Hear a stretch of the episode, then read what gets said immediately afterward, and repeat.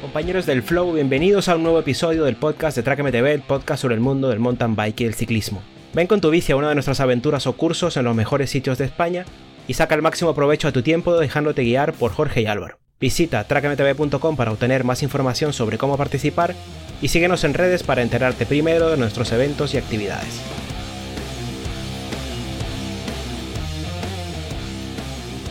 Creador del sistema de suspensión cero de Mondrake, cuya patente aún le pertenece, ideólogo de la Forward Geometry, que creó la tendencia de las bicis más largas con potencias más cortas, que hoy es un estándar en el mercado, César Rojo dejó los circuitos de la Copa del Mundo de DH para formarse como ingeniero y emprender un viaje que le llevaría a trabajar en reconocidas empresas hasta fundar Zero Design, el estudio de diseño e ingeniería de Barcelona, desde el que, siguiendo su pasión por las bicis, ha creado la marca de bicicletas de alta gama Uno, con una propuesta de carbono fabricado en España con toda la mística cero.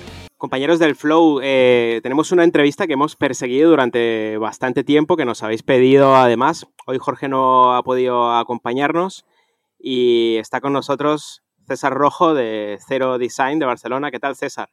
Buenas, buenos días, ¿cómo estáis?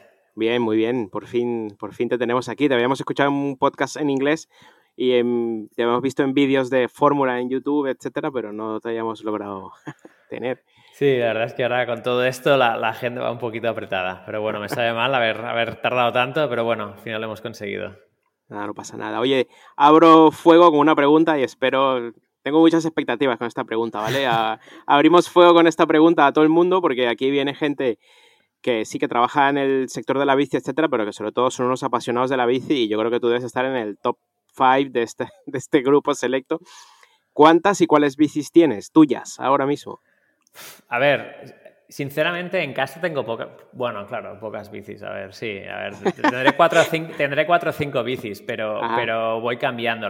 el tema es que tengo, tengo una, evidentemente de uno tengo un par, la, de descenso y una, una Burn de enduro, que voy, que son como las bicis comodín, que cuando no tengo un proto voy con ellas, o cuando me apetece ir a hacer algunas bajadas y tal, que la verdad tampoco tengo el tiempo que me gustaría para ir y es algo muy, muy anecdótico. Sí. Pero, pero no sé, o sea, si al final me preguntas cuántas bicis pasan por mi garaje al año, pues te diría 14, 15 diferentes. Eh, y un mix ahora bastante elevado de, bici eléctrica. O sea, soy muy, muy fan de, la bici eléctrica. Ay, ¿quién, quién, lo pensaría? Ahora la gente que te amaba probablemente ya esté sacando sus antorchas. Oye, es que no las han probado, ¿eh? Pero porque es una cosa. Mm, nosotros decimos eso, pero luego empiezan a decir que sí, claro, las marcas nos pagan y no sé qué. Y bueno, se ha creado toda una una especie de universo paralelo con todo esto, ¿eh? porque parece que somos los ricos, nos dan un Ferrari por, por decir que por decir que una motor Bosch no hace un craqueteo que a nosotros no nos ha pasado, ¿sabes? Y entonces somos ya unos vendidos o bueno. es muy complicado. Es que hemos tenido a, a Rafa de Forestal en el, en el episodio anterior. Sí.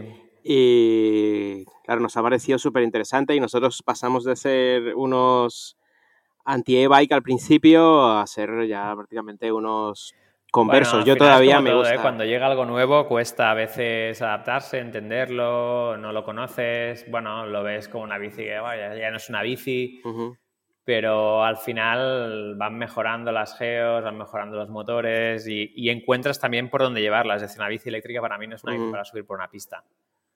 Claro. Bueno, voy a, voy a dejar, voy a dejar, sí voy a dejar la pregunta que me surge de todo esto para el final o, para más adelante. Pero, pero de las bicis, para terminar con la pregunta inicial, de, tienes una alta rotación, vamos a decirlo de alguna manera, pero las que no rotan, las que son tuyas, que siempre están ahí, ¿tienes un parque aunque sea pequeño o no? Bueno, tengo esto, tengo una, una Ever, una 1 Ever y, una, y una Burn, que es la, la Enduro 27 y medio que son las que, que, tengo desde hace mogollón. ¿eh? De hecho, son, son una es la que corrí en el Mundial de Masters hace, pues, 2000, hace cinco años y, y, y, la otra pues es uno de los primeros protos que hicimos, que también debe tener por ahí, que al final es para ir metiéndole millas y va con sensores, vamos probando cosas. Pero al final voy saltando con protos, entonces cuando tenemos que probar algo nuevo me traigo la bici y ya está, y aparte tenemos varias de prueba aquí, o sea que no, realmente como que no tengo ninguna bici casi diría propia. O sea, no tienes ninguna Mondraker, no te ha quedado ninguna de las primeras ni nada de eso. Sí, las tengo aquí en la OFI, las tenemos aquí en la OFI, en casa no las tengo, las, tenemos aquí guardadas, de hecho en la OFI tenemos tres puestas aquí en medio del, pasillo de Mondrakers. La primera, además una es el primer proto de, la Forward, o sea, la primera, primera bici que se hizo, Forward, y, esa es una de las que tengo, sí, sí, tengo, tengo varias guardadas, de Mondraker debo tener pues cinco o seis cuadros. Vale. Bueno, tengo un montón de preguntas. Para los que no lo sepáis, por alguna casualidad, César es eh, el, fundador y el CEO del estudio Zero Design en, Barcelona, que es un estudio de diseño e ingeniería, como él mismo lo ha definido. Em, ha participado en muchos temas de moto. César es el, creador, digamos, o el, no sé, el ideólogo del tema de la forward geometry de, de Mondraker, que ha creado una tendencia a partir de, ese momento las marcas se resistieron, pero cada año, y también haremos una pregunta sobre esto, las bicis son más largas, más lanzadas y más, y más eh, bajas y todo esto. Eh, pero César, tienes un, tienes un pasado de, de, racer también, ¿no? De corredor. O sea, tú estabas en Copa del Mundo en un equipo donde estaba Minar, por ejemplo. ¿Es así o no? Sí, sí, sí, fuimos compañeros de equipo un par de años, de hecho somos muy, muy buenos amigos, además compartíamos mucho tiempo juntos, me estuve aquí en Barcelona bastante tiempo y, vivíamos juntos y tal, y, la verdad es que tengo muy buena relación todavía con él, pero sí, sí, tengo un pasado de... Bueno, empecé en las carreras, la verdad, todo el tema de bicis. ¿Y cómo diste el paso, cómo fue dar el paso eh, ¿no? de, de correr con bicis a diseñar bicis? Sé que es un proceso largo, pero... Bueno, al, final, eh, yo, yo, cuando yo siempre tuve claro que quería, quería estudiar, es decir, incluso cuando corría al nivel más alto, nunca dejé de, estudiar. Mis últimos años, de hecho, no corría hasta, hasta mucha, muy entrada de edad. De hecho, dejé de correr creo que con 21 años profesionalmente. Eh, pero yo estaba en la universidad también, entonces era como muy complicado convivir todo. El, el equipo tuvo problemas económicos el último año que corría y que fue, fue mi mejor año. Se acabó el 11 de la Copa la General de la Copa del Mundo ese año y, y, el equipo al, en noviembre, diciembre me dijo que, que, no podían continuar, que tenían problemas presupuestarios. Al año siguiente, pues bueno, lo que me dijeron es, mira, te podemos dejar la bici, el año que viene llevarte alguna carrera y tal. Y fui a alguna carrera el año siguiente, pero la verdad es que pues, tenía, estaba acabando la carrera, eh, la uni me quitaba un mogollón de tiempo y bueno, me lo tomé con, con mucha calma y, decidí que ese era el último año, ¿no? que de hecho no acabé ni la temporada porque no, no tenía tiempo para todo y no valía la pena. O lo hacía bien o para hacerlo a medias, pues no, no claro. prefiero no hacerlo. Claro. Y entonces estudiaste y cómo fuiste entrando. He visto, bueno, he visto un montón de eh, prácticas y tal en, en, empresas por ahí. ¿Cómo llegaste, por ejemplo, eh, después, después de la carrera y todo esto al tema de, la, de trabajar con Bondraker en este, mm, pues, en este sistema? Al final, a través de, de Israel Romero, somos muy buenos amigos, nos conocíamos de hace un mogollón de, de años. Él, era un, bueno, ahora ya no está, ya está involucrado con Mondraker, ya no se dedica, digamos, tan directamente al, periodismo, pero era uno de los periodistas más, más conocidos aquí en, en, España y, bueno, yo creo que en el mundo. y, y, él fue quien, quien me presentó a, Miguel Pina, a la gente de Mondraker, porque ellos estaban buscando, pues bueno, un poco diferenciarse, ¿no? Ellos tenían pues unas bicis que eran en un porcentaje bastante elevado open mold con algunas modificaciones, entonces ellos querían pues intentar tener su propio sistema de suspensión, eh, su, propia, su propia estética y bueno, marcar un poco la diferencia ¿no? con, con, con marcas que, habían, em, que estaban empezando. Al final también el momento en que estaban ellos pues no podían hacer mucho más porque acababan de arrancar la marca, ¿no? Y, y empezamos haciendo una prueba tonta, ¿no? De decir, bueno, vamos a ver, de probar a hacer un sistema de suspensión para nosotros, a ver qué tal funciona que eso fue para una Dune. Y la verdad es que funcionó súper bien, a ellos les gustó mucho el trabajo que, que, hice y a partir de ahí fue empezando a, crecer todo, ¿no? Empezamos a hacer más cosas con ellos. Eh, yo aparte, pues, pues cogí un par de personas para que me ayudaran con ese y algún proyecto más que nos salió. Y eso hace, pues justo este año, hace 10 años que, que arranqué cero y ahora, pues ahora somos 60 y algo personas aquí, o sea que somos bastantes. Al final ha crecido, Y hacemos bastantes más cosas, ¿eh? aparte de bici. O sea, no, no sí, solo sé que hacéis temas de moto, que habéis estado en MotoGP, ¿no? Con KTM y todo esto, ¿no? Moto, bici, maquinaria pesada, electrónica, un montón de cosas de composites. Al final tocamos un montón de proyectos súper diferentes ya a día de hoy. Entonces ya no, ya no es solo bici. Bici sigue siendo como unas cosas que, más, más apasionadas ¿no? de lo que hacemos pero, pero es una parte pequeña ¿no? de lo que es ya ahora el estudio, todo y que para mí sea una parte, personalmente, sea una parte grande, ¿no? porque, porque siempre he dado como mucha importancia ¿no? a las bicis y bueno, y al final es gran parte de mi vida, ¿no? porque sigo yendo en bici si puedo cada día. Claro, entiendo que lo que quieres decir es que en el volumen de trabajo y de ingresos del estudio es la parte de bici es la más pequeña. Si estamos hablando de maquinaria industrial y moto a nivel de competición, pues tiene que ser bastante más pequeño el tema de la bici en, ese sentido que en el resto, ¿no? Sí, sí, sí, e, es menor, pero, pero bueno, al final lo que me refiero es que, bueno, que, hemos, que pero venimos de la bici, ¿no? Y las raíces son la bici, y la pasión es la bici, y bueno, también tenemos el, el, proyecto de uno, es decir, bueno, estamos entretenidos, o sea que... Y, y estoy entretenido, ¿no? Con todas las cosas de bici. Oye, cuéntame, eh, este tema de, la forward geometry, que es una cosa que me llama muchísimo la atención. Yo leí un artículo de Matt Rag en Pinbike, ¿no? Donde se cuestionaba el concepto de que cada año la bici era más, más larga, porque no nos hacíamos largos, ¿no? Y entonces él hablaba de del tema del ángulo más lanzado, un montón de cosas que, bueno, que, que estaba bien, que todo tenía un límite también, pero que nosotros no nos volvíamos más largos cada año. Y yo hice un, vídeo intentando explicar todos estos conceptos del, del reach y de, del largo de la bici, de la potencia corta, etcétera, y yo he, pues, llegado a usar potencias de 31 y bueno, el, digamos el, el anzuelo del vídeo era que si nos estábamos pillando las bicis grandes, ¿por qué? Porque si eras una persona que hacía 5 años tenía una bici y estabas entre tallas, pues si pensabas que ahora te comprabas una bici de la misma talla, probablemente esa bici era mucho más larga que tu bici anterior, si era una bici de 5 años, 10 años o, por ahí, ¿no? Sí. Entonces me gustaría saber tu, opinión, porque además te he escuchado decir en algún podcast que esto del largo ya se está yendo mucho de madre, hablando de Paul, de Geometron, de Nicolai y todo esto. Y pues me gustaría que me contaras un poco esto. Primero, cómo llegasteis a eso, porque además sé que estaba Fabián Varel involucrado en esto.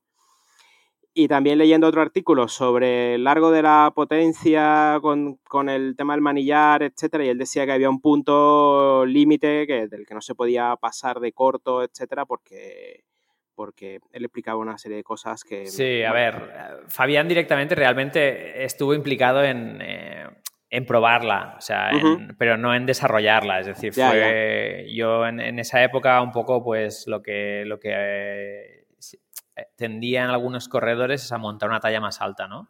Por buscar más estabilidad en la bici, ¿no? Y un poco el hecho de ver corredores de descenso, pues que, que tallaban, que les tocaba una M y se cogían una, una L por, por, por, eso, por hacer la bici más estable, pues me dio un poco la, curiosidad, ¿no? Y la primera prueba pues fue coger una, una Mondraker, una Zoom, lo primero que hice, más larga y hacer una potencia más corta, ¿no? Para que un poco yo en la bici no estuviera más estirado, ¿no? Esa fue mi primera prueba, ¿no? De decir, vale, voy a intentar no cambiar el reach total, ¿no? De, decir, el reach, el reach que tiene la bici más la potencia, ¿no? Que esa medida sea la misma.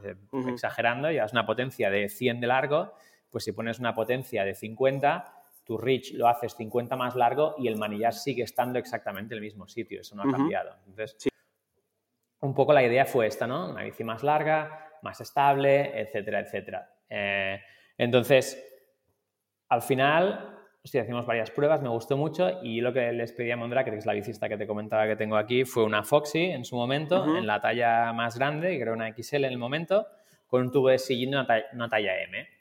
Entonces, una, potencia muy corta en ese momento, fue una potencia de 10, ¿no?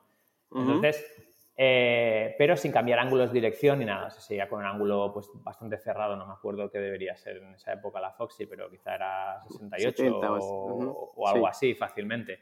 Entonces, realmente fui, fui, a, fui a correr justo además esa bici, una carrera Transprovence que se hacía, y, la diferencia más bestia fue cuando realmente eran circuitos empinados. La Transprovence está, pues eran los Alpes y cuando estabas llegando ya a la parte de Mónaco, que hay, que hay bajadas, habían bajadas muy bestias de rocas. El, día más complicado de todos, que se corría en casa de Varel y de, y de Bulloz, que era la, etapa más difícil, que era mm. súper, súper pendiente, con muchas rocas, muy rota.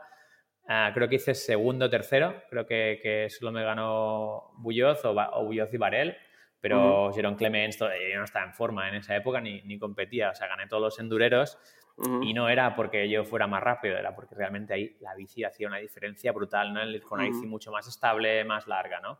Entonces, eh, un poco la idea era buscar esto, ¿no? Una bici que tuviera más estabilidad, o sea, no, no, se trata de la, no se trataba tanto de la posición, si hemos crecido o no hemos crecido, es decir, una bici de enduro no es para pedalear de la forma más, más eficiente. Una bici enduro es para divertirte con ella y bajar a gusto. Entonces, em, también adelantándonos 6, 7 años o 5 años a eso, vamos a, cuando un poco arrancamos uno, ¿no? Entonces, en uno había la posibilidad de decir, vale, doy una vuelta más, las hacemos más largas y de hecho lo probé, ¿no? Un poco como un paso más que Mondraker, pero sí. la sensación fue que la bici ya la hacías tan larga que la hacías muy torpe, eh, la hacías aburrida, es decir, una bici súper estable que podías seguir yendo muy rápido, que se las dabas a cualquiera y se tira por unas rocas y la bici no se mueve. Pero claro, tampoco se mueve un tándem, pero intenta hacer un manual con un tándem, juega con un tándem, es decir, se hace una bici más aburrida, ¿no? Entonces también, cuando planteé las geometrías de, uno,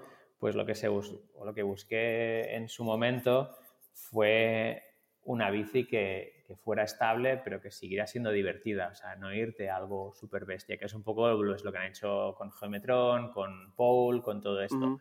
Que además jamás se ha demostrado que esas bicis sean más rápidas. Yo todavía no he visto a nadie hacerlo bien en ninguna competición con una bici de estas largas, que eso es la otra cosa. Es decir, y no será porque no hayan competido, pero tú te miras Mondraker, ¿dónde ha dominado?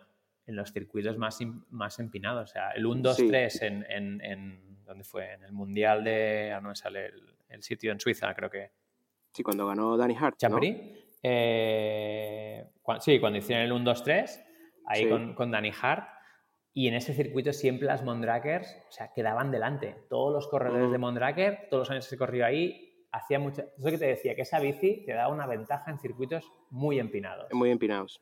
¿Vale? Te, la quitaba en otros, tenía, bueno, tenía sus ventajas y sus inconvenientes porque además ahí estaba radicalizada con la potencia de, de 10 súper corta, ¿vale? Entonces ahí quizás nos pasamos con una potencia demasiado corta porque costaba poner peso delante, bueno, todo se aprende, ¿no? Pero veías una clara ventaja en los resultados que decías, un mismo corredor, tenías a Damián, a, Damien, eh, que, que que en general era un chico del 10 al 25 y de golpe te llegaba a dos circuitos súper empinados, súper bestias y el tío era un tío de podio, mm. con posibilidades de ganar incluso. Entonces, eso te, veías una clara ventaja. Yo veo gente corriendo con bicis de estas largas, que incluso, eh, anécdota hace dos o tres años, un chico que corría con estas bicis súper largas en la Copa del Mundo de Descenso, tuvo problemas con la bici, cambió a una bici normal y empezó a hacerlo mucho mejor de golpe. Es decir, yo creo que eso se han pasado. Entonces, todo el mundo te habla así, el crono, me cronometrado, es más rápido. El crono, eh, o sea, el descenso es psicológico en una gran, gran parte. Entonces, si tú quieres demostrar que una bici es más rápida, tú te la juegas el doble y yo voy más rápido. Es decir, yo te puedo demostrar que una bici de rally rígida es más rápida que una doble de descenso. Mm. Me jugaré la vida y probablemente Evidentemente, depende de qué en circuito será imposible, pero en el típico trail aquí detrás de casa, pues bajo el asiento, el no sé qué, y decido que me juego la vida y, probablemente te haga un top 5 en, el, segmento ese en Strava, ¿no? Con la, con la rígida. Y que, y que bata mi tiempo con la doble, ¿no? Porque con la doble, pues bueno, no vas a jugarte la vida, no sé qué. Entonces no se trata de eso, yo creo que se trata un poco de, mm, también un compromiso, ¿no? Lo que te decía. Y son unas bicis que yo creo que, que, se hacen más aburridas, cuesta más mover, etc. Sí. Entonces, bueno, un poco yo creo que... O sea, Me, estoy riendo, me estoy riendo de tu ejemplo del Strava porque es que me estoy acordando de un caso propio mío que mm, yo no soy el rider más rápido, ni mucho menos, y pues en mi barrio sí lo era, y entonces me vino un gallo y me arrasó todos los segmentos. Y entonces, bueno, pero por uno o dos segundos, entonces fui a, a recuperar mi, mi orgullo de estravero perdido y no, podía, o sea, era imposible. Y entonces empecé a ver los flybys estos que te mostraba el Strava, a ver dónde era más rápido él. Claro, y era mucho más rápido en la zona más empinada, donde había una pendiente como del 60%. Y yo, pues claro, en ese momento pensé exactamente lo que pensaste tú. O sea, tú no eres más rápido, lo que estás es más loco. O sea, yo. Bueno, al final se suma todo, pero yo, pero yo me refiero cuando te comparas contigo mismo, ¿no? Igual que tienes un día que dices, hostia, ¿por qué he bajado tan lento hoy si me he notado bien? ¿no? Porque yo creo que hay una parte psicológica ahí dentro, ¿no? Entonces, eh, cuando alguien te dice que esta bici es más rápida, pero si el circuito en cada bajada cambia, es imposible comparar dos tiempos, ¿no? En la Copa del Mundo, eh, eh, el día de antes te hacen, con las mismas condiciones del circuito, te hacen las cronometradas y al día siguiente es la carrera y hay gente que, va, que se ha tirado a fondo en las dos pero el día de antes no estaba inspirado y baja 10 segundos, 12 segundos de su tiempo. Sí. También el circuito ha cambiado, el circuito está peor y van más rápidos, entonces yo creo que, que, hay un, bueno, hay, hay, como... Sí, hay muchas variables. Hay demasiadas variables como para poder usar el crono como, como solución al, al, o como poder justificar que una bici es mejor que otra, ¿no? Yo creo que al final son tus sensaciones y si tú vas con una bici que sí, que evidentemente te da mucha seguridad porque tiras por un sitio roto y la rueda delante pues no se va a levantar del suelo porque está 10 kilómetros más atrás, eh, mil cosas, ¿no? Pero si al final luego pues quieres hacer un manual y es misión imposible, tienes que ser, porque la bici es larguísima, tienes que hacer una tirada brutal. Eh, si quieres hacer un bunny hop por encima de un tronco y pues también lo mismo, estirar el manillar porque está todo muy lejos, no sé qué. O sea, eh, yo creo que, bueno, que, depende un poco lo que te digo, ¿no? Depende de, lo que cada uno busque, pero yo creo que sinceramente y después de haber probado que, son demasiado largas ya, o sea que yo creo que estamos en un compromiso de geometría muy bueno, hay que acabar de afinar pues algunas cositas, ya se ha estado trabajando pues en esos sillines un poco más verticales, para poner algo más de peso delante cuando subes, eh, bueno, compensar también el que la bici sea más larga, ¿no? De, de reach con el tubo un poquito más vertical, con lo cual tu sensación es que la bici es más corta cuando, cuando estás pedaleando, que te digo, llevar el peso más adelante, es decir, hay estas mejoras de acabar de pulir con los ángulos de dirección un poco más lanzados, sin pasarte, evidentemente, pero, pero yo creo que ahora la, geometría de la bici pues ha llegado a un nivel, eh, con esos cambios yo creo que, que, hicimos en su día,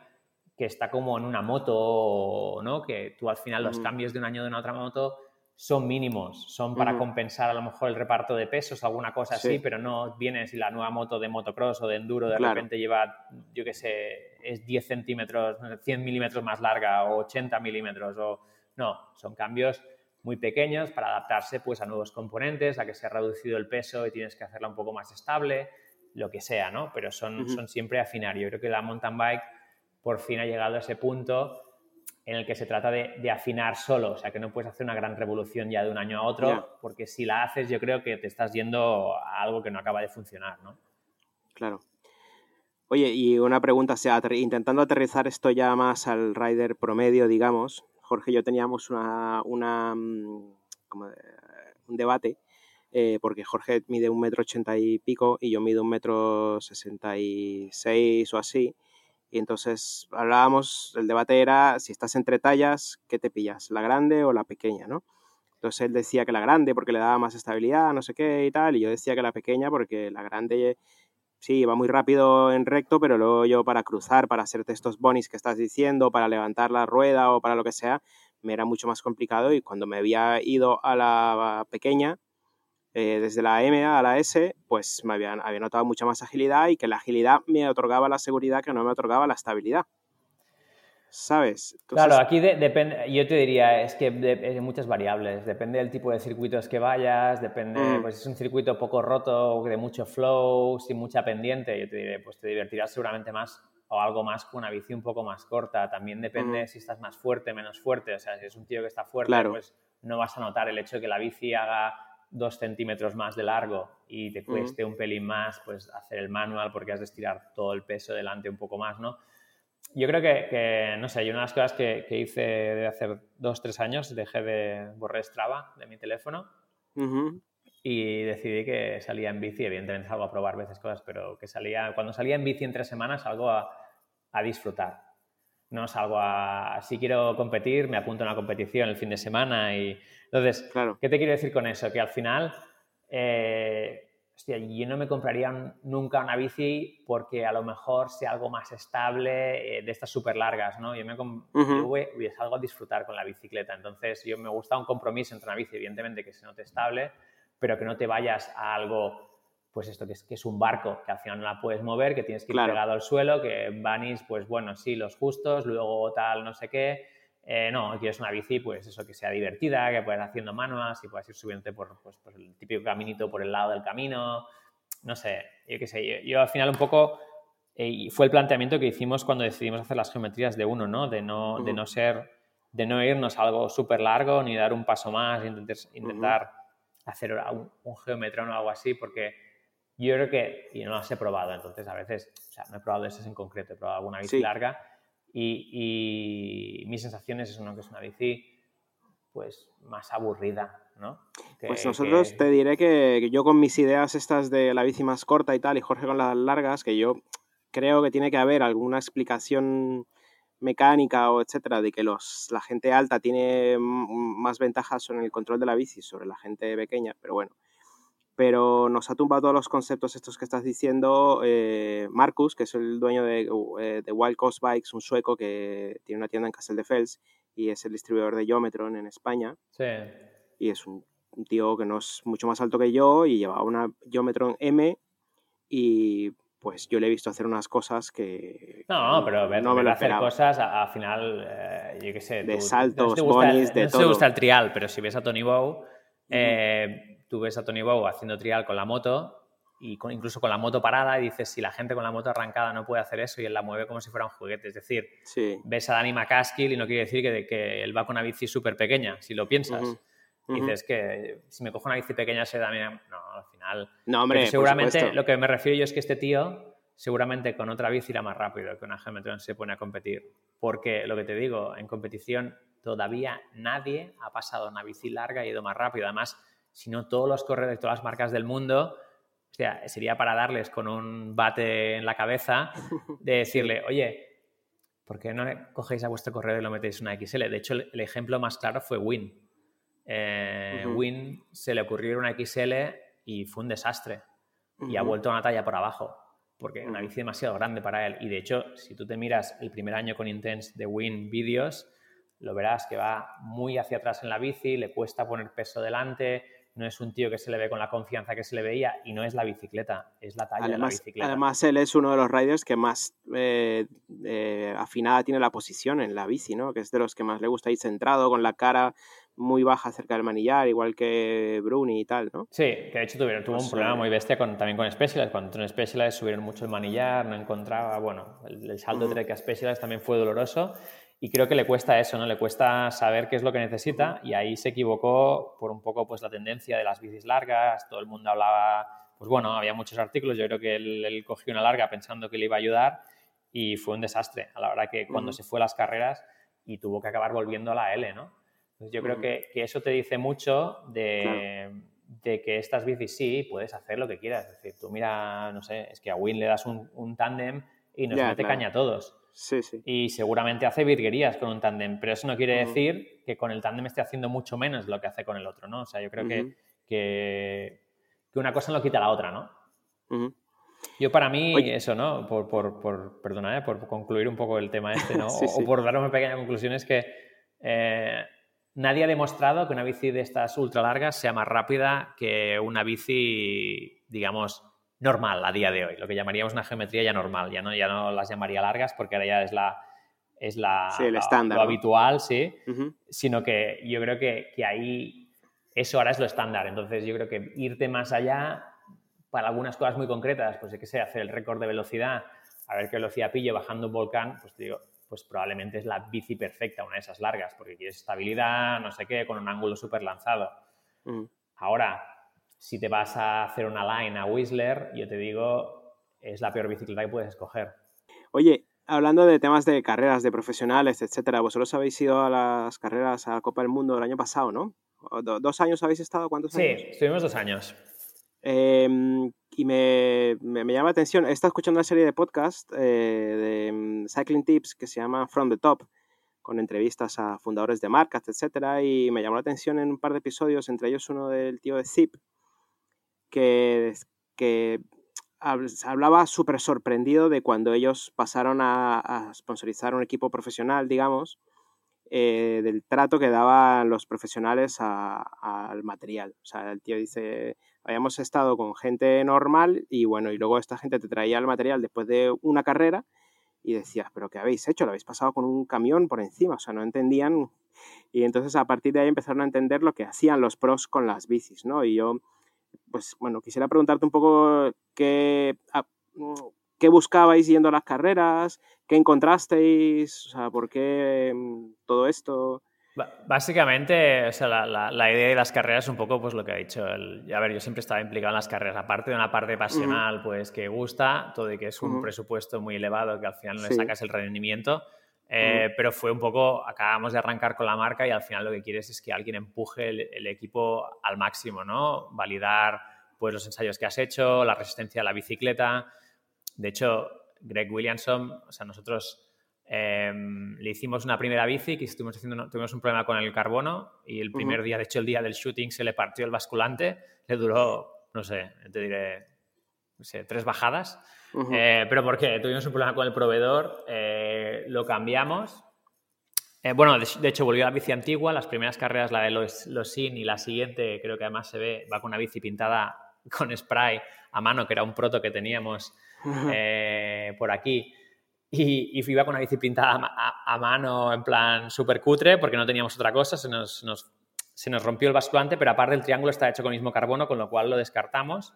Eh, hicimos unas nuevas que las estrenó en Fort William y esa bici la usó dos temporadas, o sea, corrí esa temporada y la siguiente. Tenía dos cuadros, uno de entreno y uno de carreras, que los íbamos pintando para ir diferentes colores y que no se viera destrozada. Pero nuestro target era que un poco con un mismo cuadro eh, se pudiera correr. La idea era una temporada entera, que yo te diría que ninguna marca lo consigue eso. Ninguna marca les aguanta una temporada un cuadro de descenso.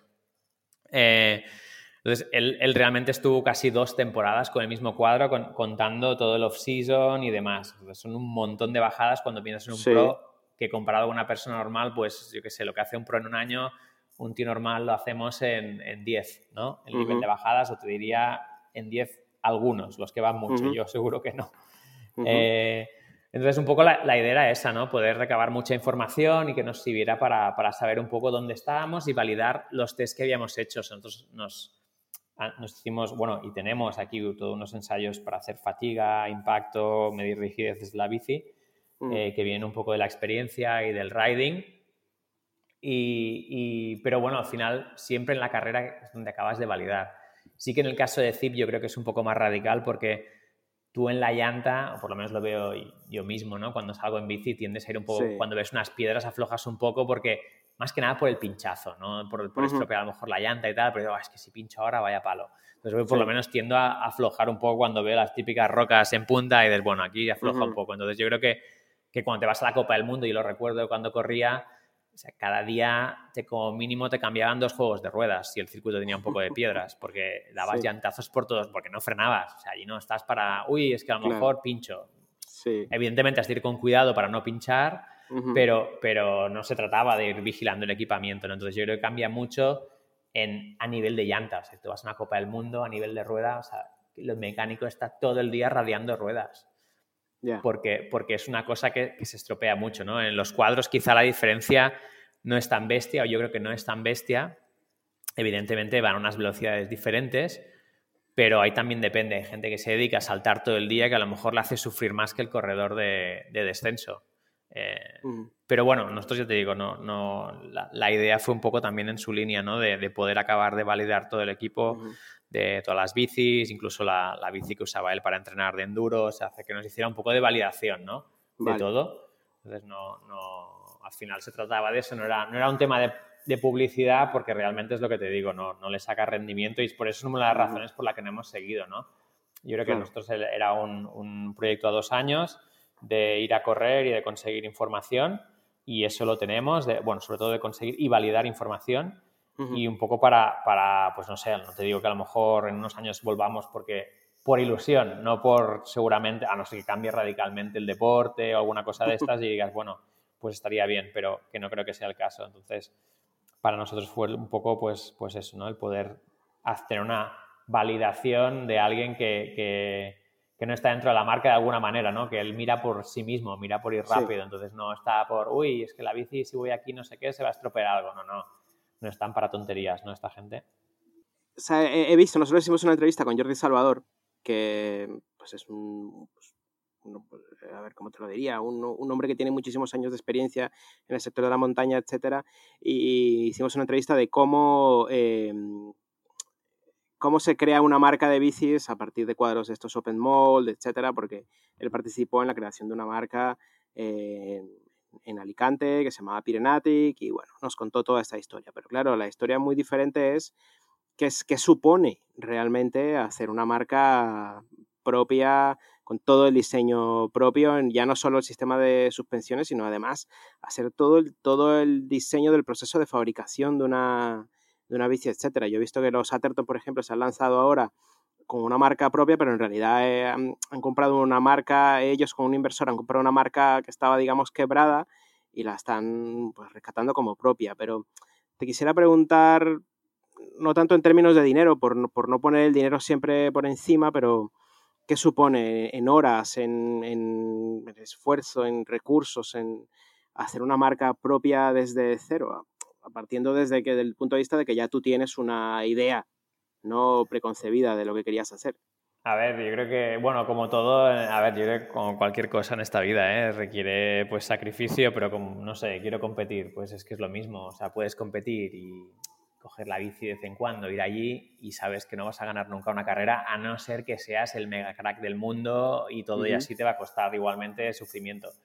Eh, porque por mucho que lo parezca, nadie de los corredores que hay ahí eh, entrenan como, como, unas bestias, sean de este, ya no te digo en rally porque ahí, se asume mucho más, pero en descenso entrenan más que un tío de rally porque tienen que entrenar el, fondo físico y la técnica, que en rally pues quizá no es tan importante la técnica o no marca tanta diferencia como en descenso, ¿no? Pero, pero al final, pues eso, como todo, requiere un mogollón de, esfuerzo y, no, y es un proceso frustrante, ¿no?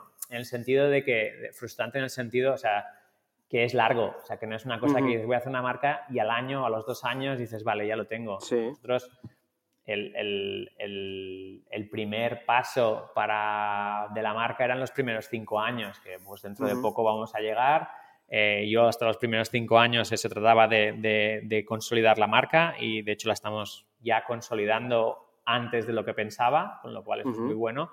Pero los dos primeros años son frustración después de frustración porque te piensas que vas a vender más, no vendes.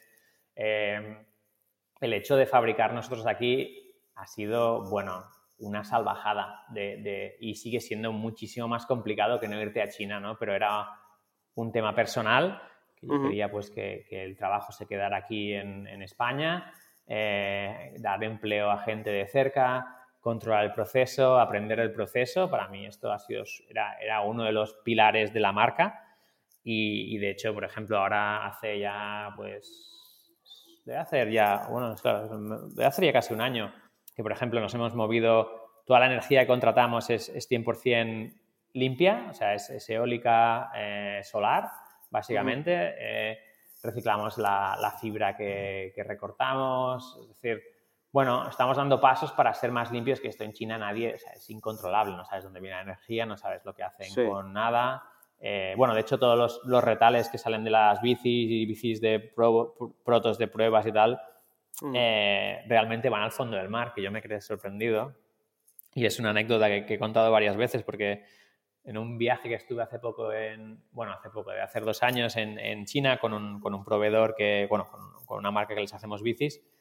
Y, y, se me ocurrió preguntarle, porque había sido una controversia ¿no? un poco con todo esto, que creo que, no sé si los de Paul dijeron esto, que, que eso, ¿no? Que, que, tiraban la fibra de carbono al fondo del mar, ¿no? En, en China. Y me quedé flipando, digo, hombre, me parece un poco bestia.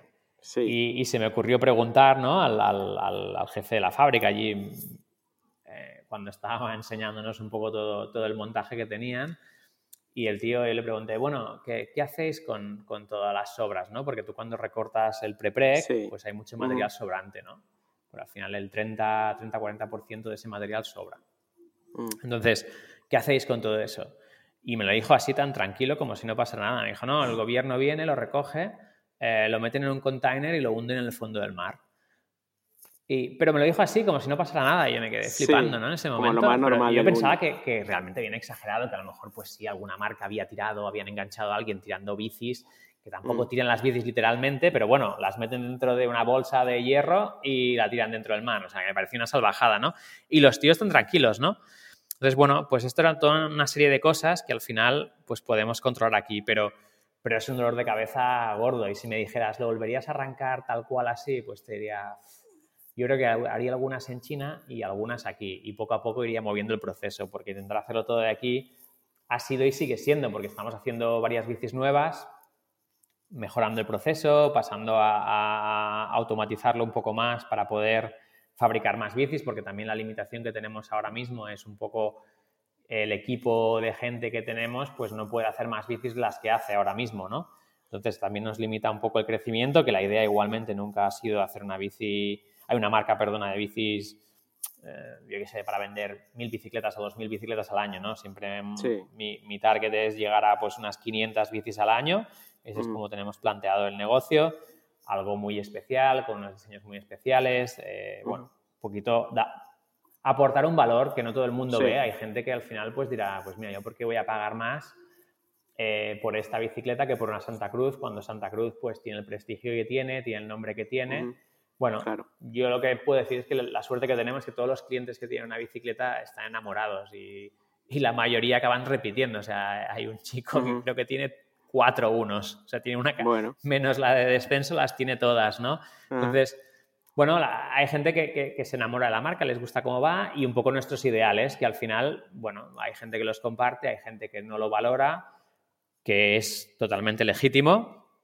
Eh, y, yo creo que, pero eso, ¿no? Que, tenemos nuestro público y, la idea es no, cambiar, ¿no? Seguir en esta línea. Pero bueno, volviendo un poco, porque me he ido un poco por las ramas, ¿no? Volviendo a tu, a tu mm. pregunta inicial, eh, realmente arrancar lo que sea, porque al final, eh, cuando arrancamos el estudio también, pues fue lo mismo. Al principio es frustrante, tienes que encontrar clientes, pues lo mismo es aquí, ¿no? Eh, se te rompe el cuadro porque no ha pasado el ensayo, vale, voy a hacer otro, se vuelve a romper, no hago otro, se vuelve a romper, o sea, eh, no sé, yo para conseguir hacer la bici, la, hora, que es el cuadro, digamos, más ligero que hay de, rígido en el mercado, pues es que a lo mejor nos cargamos 35 cuadros antes de llegar a eso. Y cuando te digo 35, quizá tiendo a, quedarme corto que a exagerar. Entonces, pues tú imagínate la frustración, ¿no? De decir, porque el primero, pues seguramente lo pusimos y al momento de ponerlo se desintegró, ¿no? Entonces, pues bueno, también hemos ido mejorando con la tecnología que hemos usado, estamos usando más herramientas de simulación ahora. Bueno, todo ha ido evolucionando mucho, ¿no? Y, y, de hecho nos ha ayudado mucho que en cero tenemos ahora un equipo de, de 6-7 personas que solo se dedican a, temas de composites. Con lo cual es probable que nuestro equipo de composites sea más grande que el de cualquier, que incluso el de Specialized o el de Trek o el de muchas de estas marcas y muchas ni tienen, ¿no?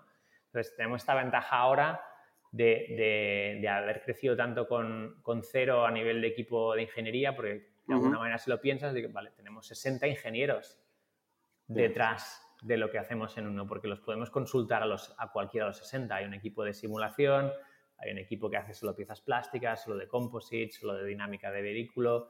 O sea, hay mucha gente muy especializada ahora aquí dentro que nos da una potencia a nivel de desarrollo que ya te digo, yo creo que, no sé si Specialized a lo mejor quizás son los más cercanos a tener a lo mejor eso, 50, 60 ingenieros, pero, pero pocas marcas tienen ahora el de alguna indirectamente, ¿no? Porque al final para hacer, eh, pues eso, sacar una bici cada 3, 4 años o, dos o tres modelos cada 3, 4 años, eh, no necesitas 60 ingenieros, evidentemente, pero tienes, puedes consultarlo siempre que necesites, ¿no? ¿Habrá una, una, una uno eléctrica? Ah, por supuesto, por supuesto. sí. Por supuesto, no lo dudes. Has dicho al principio que, que te gustaban mucho, ¿qué es lo que más te gusta? Así, bueno, no, es que sea lo que más me gusta, pero es con lo que más monto ahora, porque, también tengo muy poco tiempo. Por tiempo, ¿no? como puedes imaginarte. Entonces, sí. yo hay veces que estoy a lo mejor dos meses sin ir en bici, lo cual me cuesta por, por, porque vas más liado, se juntan muchos proyectos nuevos de mil cosas. Y también pues eso, eh, no sé, llegas cansado a casa, tal, te da para la bici eléctrica, bueno, mira, en el peor de los casos solo muevo los pedales, ¿no? Pero al final luego te animas, ¿no? Y acabas, acabas sudando. Y sobre todo que me gusta que disfrutas mucho subiendo. O sea, puedes subir por cialeras, te, te complicas la vida. Pero bueno, que sigo utilizando la, la bici normal, evidentemente, también. Sobre todo, la, la, eléctrica me ayuda mucho cuando llevo tiempo sin ir en bici para un poco esas primeras salidas que, que quieres morirte con la, con la bici de pedales normal y corriente. Sí. Pero sí, sí, habrá una, una eléctrica, por supuesto, por supuesto. Eso no lo, no lo dudéis. Fenomenal. Oye, eh, última pregunta, que sé que estás, que estás, eh, que tienes poco tiempo. Eh, que es así de atraco. Em, ¿Qué es el flow para ti, César? Buah, para, mira, esto es, yo creo que, que, el, que el, flow, o, por lo menos el, el, el, sentir el flow en una bajada, ¿no? Yo creo que es cuando llegas abajo y, y lo único que quieres es pegar cuatro o cinco gritos y, y que... Y es una, es una cosa que para mí es una sensación, ¿no? Es un, es un feeling que, que, que, no quiere decir que vayas rápido, que vayas lento, no quiere decir que tengas estilo, que no tengas estilo. No sé, quizá eh, a veces tiendes a, a, pensar en flow cuando... cuando ves a un tío que dices, no sé, ves a Brendan Fairclough y dices, joder, qué flow que tiene el tío, ¿no? Y ves a otro y dices, joder, que parece que vaya ahí con, con un palo metido quién sabe dónde, ¿no? Eh, entonces, yo creo que no se trata de eso el flow, o sea, sí como la palabra, pero cuando tú lo sientes, para mí es que, has disfrutado de esa bajada, ¿no? Que, que, que, no te sientes forzado, que todo fluye, que, que entras en las curvas, súper, no sé. Y, y, y es una sensación al final, ¿no? Y para mí y esto me pasa mucho, ¿no? Al final, por suerte y desgracia, tengo una, una vida muy estresante y la bici al final es, es mi psicólogo, ¿no? Porque además me, me gusta mucho salir solo, eh, porque al final, bueno, pues eso, acabas de haciendo mucha introspección, eh, te relajas, no piensas en nada, no coges el móvil, por eso tampoco no, ni estrabas, nada, no, si quiero ir rápido, voy rápido ese día, si quiero ir lento, voy lento, sí. no, no me preocupo por nada de eso, ¿no? Entonces, eh, yo al final cuando, cuando llego abajo de una bajada, y lo pienso muchas veces, ¿no? Al final, bueno, soy de los típicos que no sé si lo hace mucha gente, pero que cuando llega abajo y ha bajado aquello dices, ¡buah! Vaya bajada, pego un par de gritos aquello para soltar la adrenalina porque me, me encanta. Y luego, aparte, siempre me quedo pensando lo mismo. Y dices, hostia, tío. Dices, mira, a veces voy con una bici que está reventada, ¿eh? Y dices, es que da igual la bici, da igual el no sé qué. Y dices, hostia, esto te da la, felicidad. Es decir, que, una bajada en, un sitio que no te cuesta, por decir algo, dinero, eh, a mí me hace, es, lo, es de las cosas que me hace más feliz del mundo, ¿no? Al final, luego habrá más cosas que pues, viajar, no sé qué, pero dices, algo tan simple que lo puedes hacer cada día, que muchos días escoges no hacerlo porque te da palo, porque no sé qué, y luego estás ahí y dices, tía, ¿por qué no salí ayer? ¿O por qué no sé qué? para mí eso es el flow, es llegar abajo y decir, no me importa nada más, ¿no? Esta, ha una pasada, solo quiero volver arriba y volver a repetirlo, ¿no? volver a hacerlo, sí. Claro, pues oye, lo has definido perfectamente. Nosotros eh, hemos explorado este concepto porque no es un concepto del mountain biker ni, ni nada y lo ha explorado precisamente un psicólogo, ¿no? Que tú has hablado de que es tu psicólogo esto. Sí. Lo ha explorado un psicólogo, ha hecho una investigación y, vamos, ha venido a definir esto de estar en la zona o el estado del flow, eh, pues como lo que has dicho, parece que vas, que vas sin esfuerzo, no piensas en más nada, lo quieres que se repita y repita, repita y pues lo has definido perfectamente. Eh, todos los que hacemos esta pregunta, que siempre es así de atraco, eh, terminan en el mismo sitio y por eso este tío escribió el, el libro que escribió sobre el flow, se llama eh, Flow, una psicología de la felicidad. Ah, y nosotros pues hemos estado, digamos, explorando este concepto en los cursos que damos, en, en, el podcast siempre, en los vídeos, etc. Y, y, bueno, Oye, eh, pues se me, bueno, no te preocupes, se me quedaron cosas por preguntarte que de la fotografía también, o de muchas cosas, pero, bueno, hasta bueno, podemos hacer una, una, segunda parte otro día. Bueno, hacer una segunda parte. Bueno, está grabado, ¿eh? no, no, seguro, seguro. Buscamos una segunda parte, no te preocupes. Si alguien, si alguien lo escucha, no se, no se aburre mucho la gente y no se quejan, hacemos no, otro. no, hemos tenido muchas, a veces, eh, a veces ya estamos con una hora y cuarto que ya estamos ahí en plan a ver cómo cortamos porque es larguísimo, pero bueno, los que te digo de From the Top estos son larguísimos y bueno, con Rafa estuvimos mucho rato, con Isra Romero también estuvimos muchísimo rato, eh, con Eva Castro, Ferran, eh, bueno, o sea, siempre es la verdad que un placer poder compartir un deporte y una pasión con, gente que está totalmente metida tan dentro como, como vosotros. Y, y, bueno, te lo agradezco y pues sí, hagamos una segunda parte, claro que sí. Perfecto. Muy bien. nada. Gracias, César. Va cuidarse. Vaya muy bien.